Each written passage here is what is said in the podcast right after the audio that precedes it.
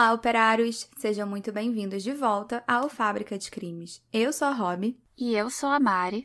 E a gente está muito feliz de anunciar essa parceria tão sonhada com a Darkside, que é uma editora que a gente ama tanto que eu não tenho nem palavras para descrever o que, que isso significa pra gente. É, a gente acompanha a Darkside desde muito tempo antes do Fábrica existir. A gente teve a honra de anunciar que nesse mês de julho todos os nossos episódios são patrocinados pela Darkside. Sim, é oficial. Hoje começa o especial de julho Lady Killers no Fábrica de Crimes, que é um mês super especial em que vão ter episódios sobre mulheres assassinas toda semana de julho. E os casos que a gente vai contar fazem parte do livro Lady Killers, que além de lindo de morrer, é uma leitura que a gente recomenda assim, 100%. Aliás, o link para a compra do livro tá aqui na descrição do episódio. É, e essa série que a gente está fazendo, ela é propositalmente mais curta, porque somos uma equipe de duas pessoas. Aham, uhum, e lembrando que você pode aparecer aqui num episódio do Fábrica. Basta mandar sua mensagem por áudio, por direct no Instagram, arroba podcast Fábrica de Crimes. Lá também a gente fez um post pro episódio de hoje com algumas informações extras bem interessantes. E a mensagem de hoje é da operária Júlia, lá do Maranhão. Olá meninas, me chamo Júlia. Quero dizer que vocês têm uma fã número um diretamente do Maranhão. Que eu ouço todo tipo de podcast de true crime e o de vocês com certeza é o meu favorito. Vocês são muito profissionais, adoro o jeito que vocês contam história e que vocês continuem esse trabalho maravilhoso que vocês fazem. Muito sucesso. Beijos. Super obrigada pela sua mensagem, Júlia. A gente amou saber que a gente é o seu podcast preferido de true crime. E no caso de hoje, Elizabeth Bathory, ou A Condessa Sangrenta.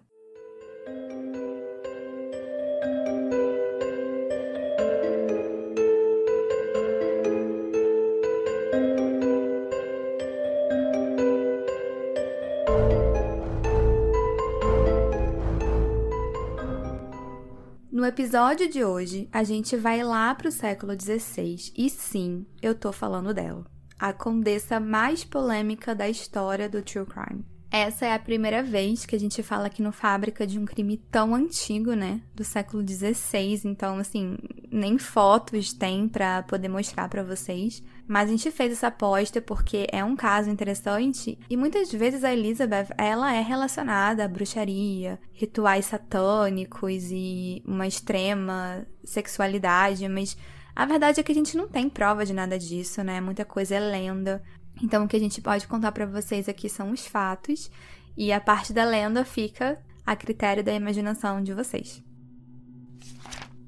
Elizabeth Bathory nasceu em 7 de agosto do ano de 1560, no território que hoje é a Hungria.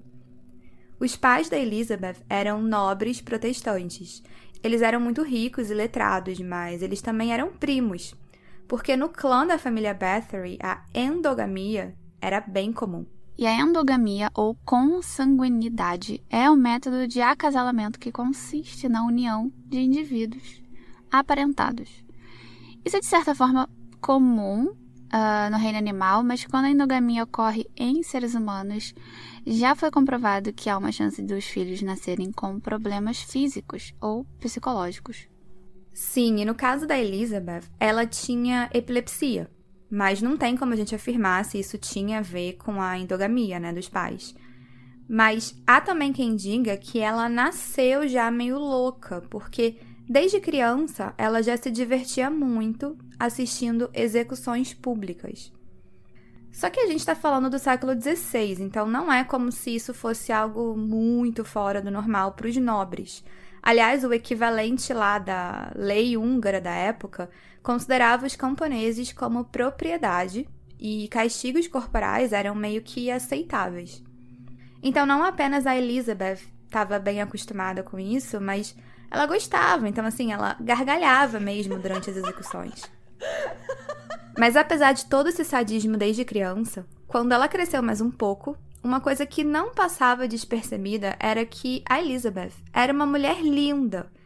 E a gente deixou no post desse caso, lá no Instagram do Fábrica, uma pintura que retrata a Elizabeth e, sinceramente, eu achei ela bonita mesmo. Dá uma olhada, Mari. Assim, não tem como negar que ela é bonita, ainda mais considerando a época que tinha como ideal de beleza mulheres brancas com testas mais largas, então ela se encaixa muito bem nesse padrão. E nessa pintura em específico, a Elizabeth aparece usando um vestido preto e verde com mangas bufantes e um colar branco bem bonito.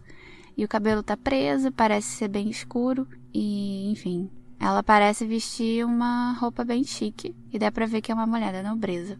É, e uma curiosidade, operários, é que a Mari mencionou a testa larga, e isso realmente era um ideal de beleza, né? Da época, porque a Elizabeth I, né? A rainha da Inglaterra, ela tinha uma testa grande e as mulheres queriam parecer com ela.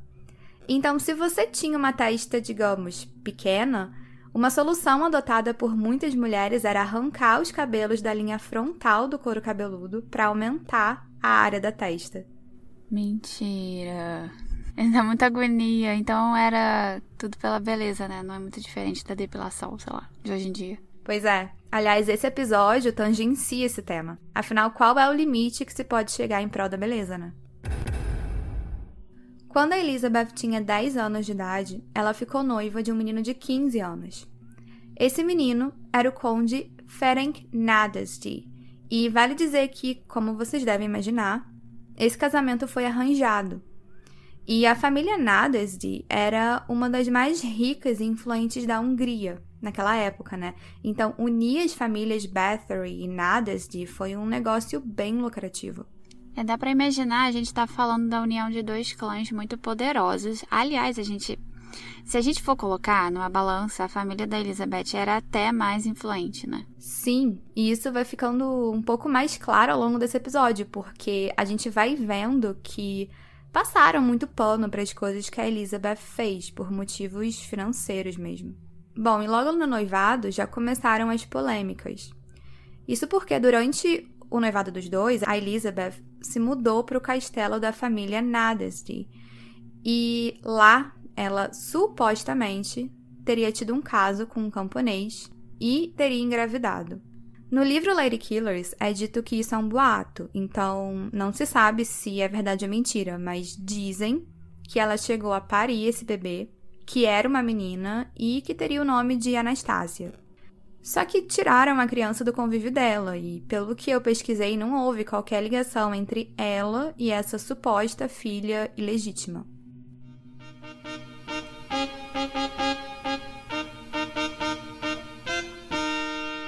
Quatro anos de noivado se passaram, e no dia 8 de maio de 1574, a Elizabeth e o conde Ferenc se casaram numa super cerimônia que durou três dias e teve 4.500 convidados.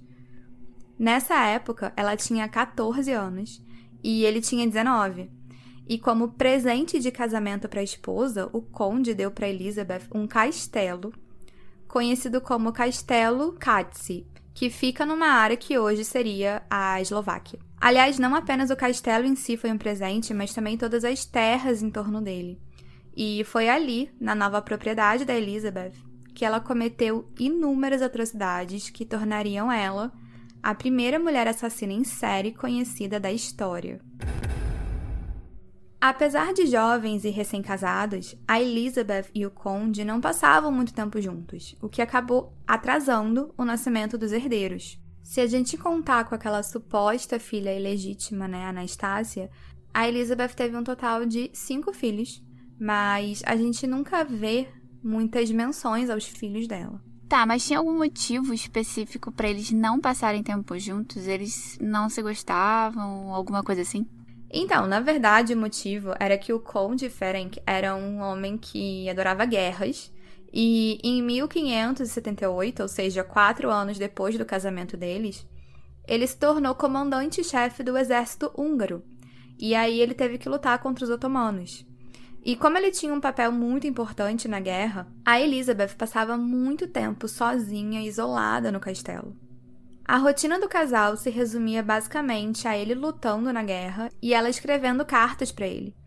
Em todo caso, quando eles estavam juntos, eles compartilhavam dos mesmos gostos, porque o Conde Ferenc, ele era tão sádico quanto a própria Elizabeth. Hum, mas como assim? Então, só para você ter uma ideia, ele ficou conhecido como Cavaleiro Negro da Hungria, por conta dos castigos e torturas com os inimigos de guerra dele.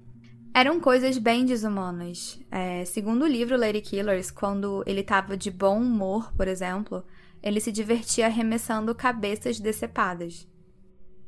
Ele contava essas histórias para Elizabeth e ela também se divertia. Então, quando ele estava no castelo com ela, eles passavam um tempo livre meio que torturando os criados.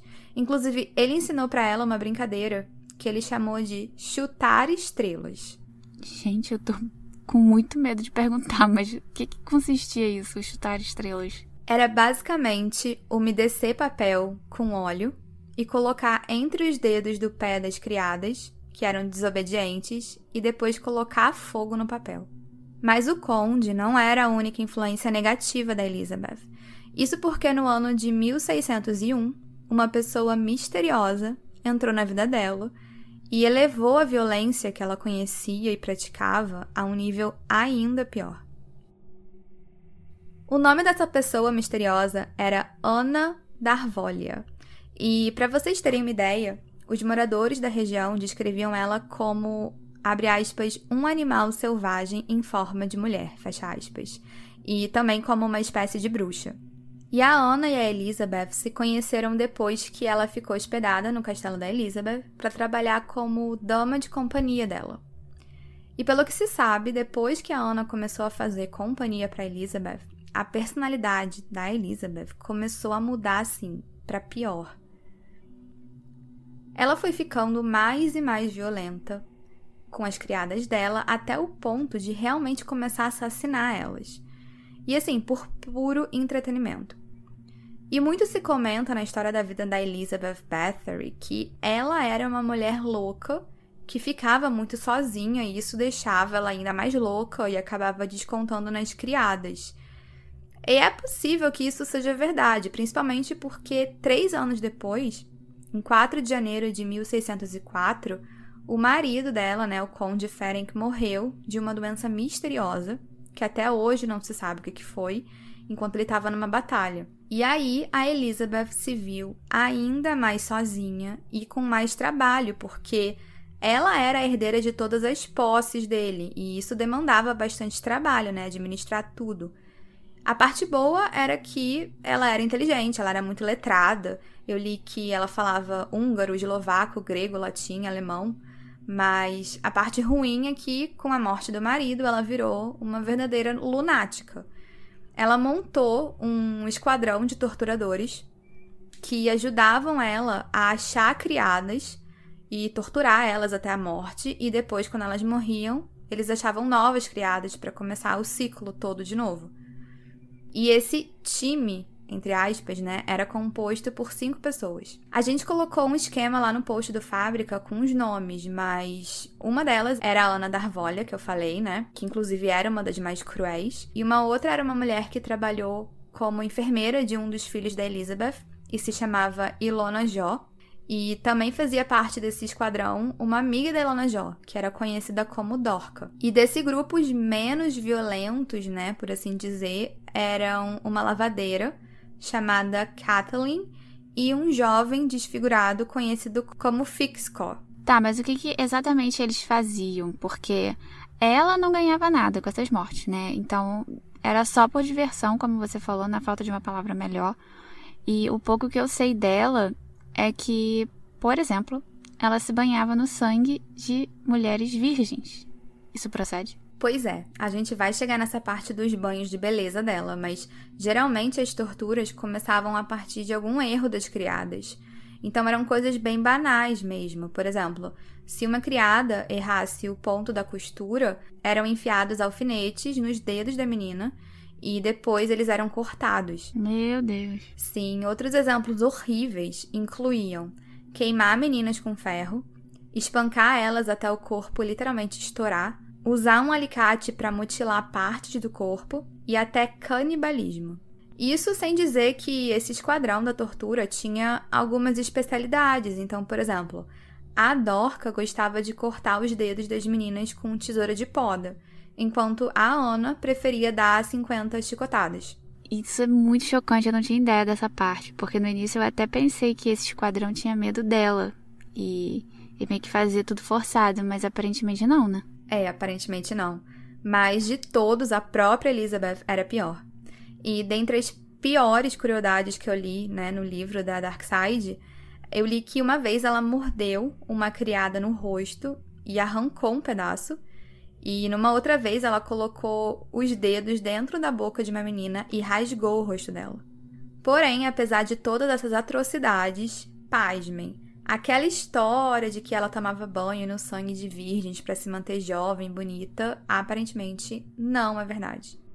E para quem não conhece essa lenda, Basicamente, ela diz que a condessa, né, Elizabeth, estava um belo dia sendo penteada por uma das criadas dela. E aí, enfim, a criada sem querer acabou puxando um pouco do cabelo dela. E aí, Elizabeth ficou muito irritada com isso e espancou a menina. É, ela espancou tanto que a menina sangrou e algumas gotas de sangue caíram na mão dela. E com esse toque, a Elizabeth teria tido a impressão de que aquela área ficou mais rejuvenescida. E aí, a partir disso, ela teve a brilhante ideia de passar a tomar banhos de sangue, né? E para fazer isso, ela tinha um local de tortura específico com, enfim, uma gaiola e, e, e garras que faziam as meninas sangrarem enquanto ela tomava banho ali embaixo. É, eu esperava que isso fosse mais um dos hábitos malucos e desumanos dela, porque levando em consideração tudo que ela fazia, né? Não seria tão chocante. Exatamente. Só que no Lady Killers, a autora, Tori Telfer, ela dá uma explicação que faz bastante sentido. A primeira questão é que não ia fazer muito sentido essa história toda de idolatrar sangue como quase que um tônico da beleza, porque, na verdade, ela desperdiçava muito sangue. Quando ela torturava e matava as mulheres, ela não guardava o sangue para usar no banho depois, ela simplesmente descartava os corpos.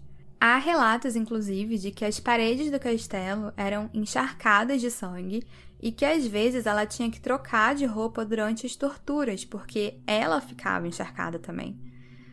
E aí você pensa, tá, mas por que então criar essa lenda da condessa que se banhava em sangue? O Lady Killers diz que isso, abre aspas, atenua a angustiante ideia de uma assassina que mata apenas porque é uma assassina. A vaidade é uma explicação muito mais palatável para os seus crimes, porque então todo esse derramamento de sangue simplesmente se resume a um desejo equivocado de parecer bonita para os rapazes, fecha aspas.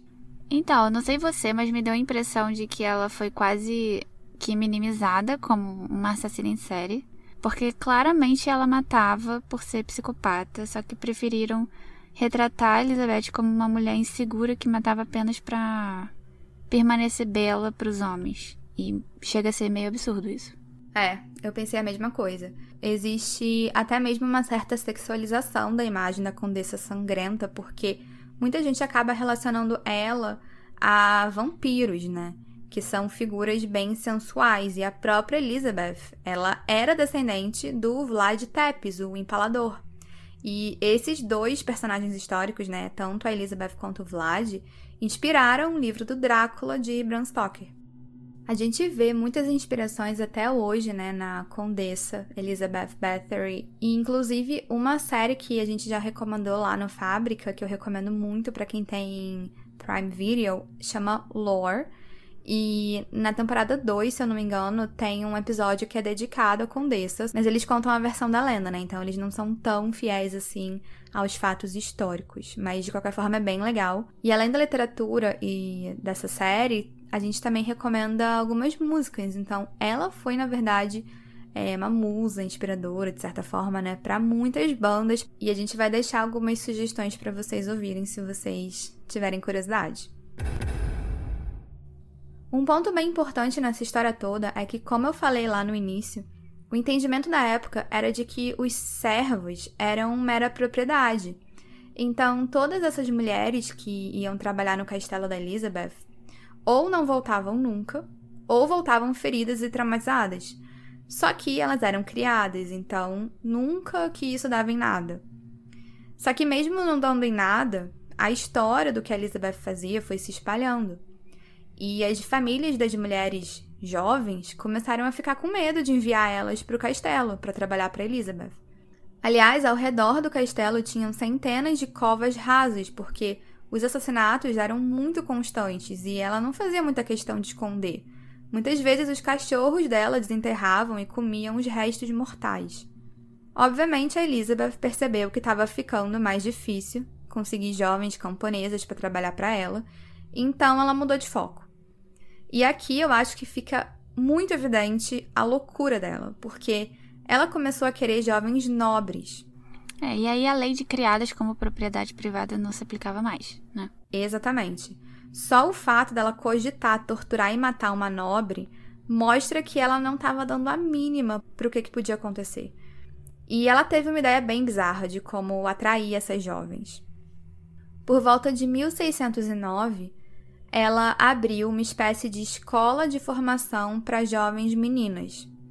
E talvez o mais surpreendente é que algumas meninas foram mesmo enviadas para essa escola como alunas, que, enfim, era uma escola que era uma farsa. E sim, ela acabou assassinando todas as alunas. Só que, como resultado, os pais dessas jovens entraram em desespero e foram atrás de Elizabeth para saber o que, que tinha acontecido. E assim, ela nem se deu ao trabalho de elaborar uma história muito convincente. Basicamente, ela disse que uma das estudantes era muito ciumenta e ficou com ciúme das outras. Aí, num belo dia, ela matou todo mundo e cometeu suicídio depois. E a situação toda chegou no limite, porque, como a gente estava falando de jovens nobres, de boas famílias, o imperador do Sacro Império Romano Germânico, que era o rei Matias, resolveu investigar essa situação e desmascarar de vez a Elizabeth. E aí você pensa, nossa, que bom, né? Ele queria punir ela pelos atos, né, dos crimes horríveis que ela cometeu, mas na verdade ele não estava se importando muito com as vítimas em si, né? O interesse dele era econômico. Porque como a gente falou lá no início do episódio, a família Bathory era uma das mais ricas e poderosas da época rica no ponto de ter emprestado dinheiro para o rei em tempos de crise. Então, por isso, tinha uma dívida do próprio rei com Elizabeth. Então, digamos que condenar ela por assassinato de centenas de mulheres seria bem interessante, né, para o rei, que com isso ia conseguir o fim dessa dívida, que por si só não era nem um pouco pequena. Em fevereiro de 1910, o rei Matias convocou o seu palatino, chamado George Turzó para investigar a Elizabeth. E Palatino aqui, caso você não saiba, porque eu também não sabia, eram representantes do rei da Hungria, então era um cargo bem alto e de bastante confiança. Sim, só que o George ele ficou meio que numa sinuca de bico, porque ele era um grande amigo do conde, né, o falecido marido da Elizabeth que, quando estava quase morrendo, chegou a pedir para ele que protegesse a Elizabeth. Só que, enfim, ele estava obedecendo ordens reais, então ele seguiu a ordem do rei e saiu colhendo relatos de centenas de pessoas que diziam ouvir gritos que vinham do castelo da Elizabeth e que encontravam assim manchas de sangue ao redor. Em determinado momento, ele chegou a escrever para os genros da Elizabeth e para um dos filhos dela. E aí, os homens ali, só entre eles, fizeram um acordo secreto que a Elizabeth não fazia ideia. Eles acordaram que a Elizabeth poderia até ser investigada pelos assassinatos, mas ela não ia poder nunca ser levada a julgamento, porque isso ia sujar a reputação da família. Eles entendiam que um castigo público envergonharia muito o nome dos Bathory. E então, durante os próximos meses, as investigações continuaram normalmente e o George colheu o testemunho de 306 pessoas. Até um belo dia que ele e o próprio rei Matias meio que se convidaram ali para um jantar de Natal no castelo da Elizabeth e ela não tinha como recusar esse convite, né? Porque era um convite do próprio rei. Então ela arrumou tudo para a chegada deles. Na noite do jantar, foi servido uma espécie de bolo que estava num formato de laço com uma hóstia no meio. E era uma coisa esquisitíssima, assim, mas tanto o George quanto o rei comeram esse bolo. E aí eles começaram a passar mal imediatamente. E aí eles saíram correndo de lá horrorizados com o que ela era capaz de fazer.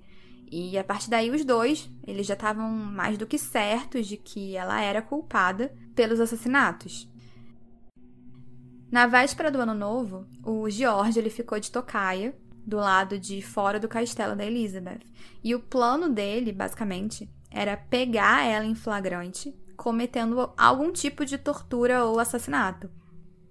Eis que surge a Elizabeth, acompanhada de uma camareira dela, uma mulher chamada Erzi Majorova, que também fazia parte desse esquadrão depois de um tempo, e elas simplesmente saíram do castelo e não mataram ninguém. Mas elas começaram a cantar. E no canto, elas pediam saúde para Elizabeth e mandavam 90 gatos destruírem o George, o rei e qualquer pessoa que tentasse algo contra a Elizabeth. Mas por que 90 gatos? Isso é muito específico. Pois é, eu não sei por que 90 gatos, isso não é explicado, mas enfim, chega a ser quase inacreditável. E o George viu tudo isso e ficou, obviamente, muito chocado. Eu acho que não era muito bem o que ele esperava encontrar. Até o ponto que ele tropeçou num corpo sem vida e que estava todo mutilado ali perto da entrada do castelo. E um pouco mais adiante ele encontrou meninas agonizando de dor. E aí ele começou a ouvir gritos. E ele foi se guiando ali pelos gritos no castelo e acabou se deparando com uma das inúmeras câmaras de tortura da Elizabeth. E detalhe, com uma tortura acontecendo ali, naquele momento. Muito é dito que existia um diário da própria Elizabeth em que ela escreveu o nome de 650 vítimas. Então ela mantinha uma espécie de registro e que esse diário teria sido usado depois nas investigações e que sabiam que era dela porque, enfim, estava nas posses dela e tinha a letra dela, né? Mas a gente não sabe o que aconteceu com esse diário, então pode ser que ele nem nunca tenha existido. Lembrando que tinha sido feito um acordo com o filho e os genros da Elizabeth, então ela não podia ser julgada, né, pelos crimes cometidos para não envergonhar a família. Então, como punição, ela foi apenas trancafiada nas masmorras do próprio castelo, junto com os cadáveres de algumas das vítimas.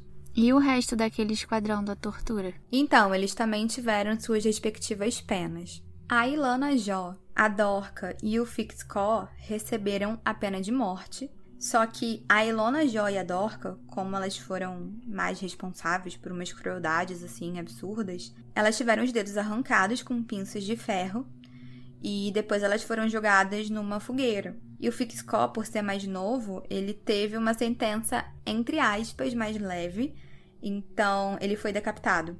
E aí depois o corpo dele foi queimado. Então ele não sofreu tanto, digamos assim. E a Kathleen, como ela era a mais light de todos, ela apenas foi deixada numa prisão mesmo, numa sala de prisão normal, ela não foi morta. No dia 22 de agosto de 1614, a Elizabeth faleceu. Antes de morrer, ela deitou na cama e começou a cantarolar. E a parte que eu achei mais assustadora de tudo isso é o que eu vou ler a seguir. Ela foi enterrada em solo sagrado, mas seu corpo foi posteriormente removido após queixas dos moradores e levado para a cripta dos Bathory. A cripta foi aberta em 1995.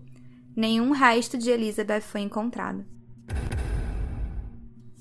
Bom, operários, esse foi o caso de hoje, e eu sempre quis falar sobre a Elizabeth Bathory porque eu acho essa história sensacional, né, de uma maneira muito macabra, obviamente. E vocês sabiam que ela, na verdade, não se banhava no sangue de jovens virgens? Eu fiquei bem chocada quando descobri que era meio fake news isso. É, eu também disse que, enfim, eu achava que essa informação era verdade, mas super fake news, né? Se você gostou desse episódio, se você gosta, curte o Fábrica, não esqueça de nos avaliar com cinco estrelinhas lá no app que você usa para nos ouvir. É muito importante para a gente ranquear e crescer ainda mais. Lembrando que todas as imagens relacionadas ao caso, que são basicamente pinturas, né, já estão lá no Instagram do Fábrica, o arroba podcast Fábrica de Crimes. E a gente sempre tem episódio novo nos dias 1 e 15 do mês, mas no especial de julho da Dark Side, a gente tem episódio toda semana. Isso aí. Então eu vejo vocês semana que vem.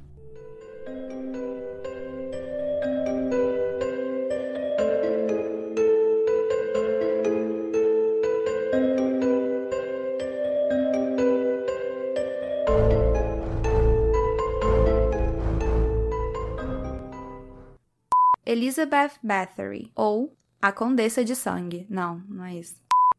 Nossa, eu vi um filme muito bom ontem, sabia? Qual? Ah, eu sei qual é esse filme. Gente, eu achei uma história real, forte, muito triste. É. Nossa, a gente devia falar desse, desse filme, na real. É, acho que eu vou, vou preparar depois uma indicação. Ah, você tá zoando. Miga, eu juro pra você, isso é o mais leve, tá? Esse daqui é tipo, eu tô no light ainda. Mano, que, que casal doente. É. E há relatos, inclusive, de que as paredes do castelo eram encharcadas de sangue e que as. Meu Deus do céu. Há relatos, inclusive, de que as paredes do castelo eram encharcadas de sangue. Ai, meu Deus! Aí, no caso, tá encharcado de alergia, né? Existe até mesmo uma certa sexualização da imagem da Condessa Sangrenta, porque muita gente acaba relacionando ela. Ai, meu Deus do céu!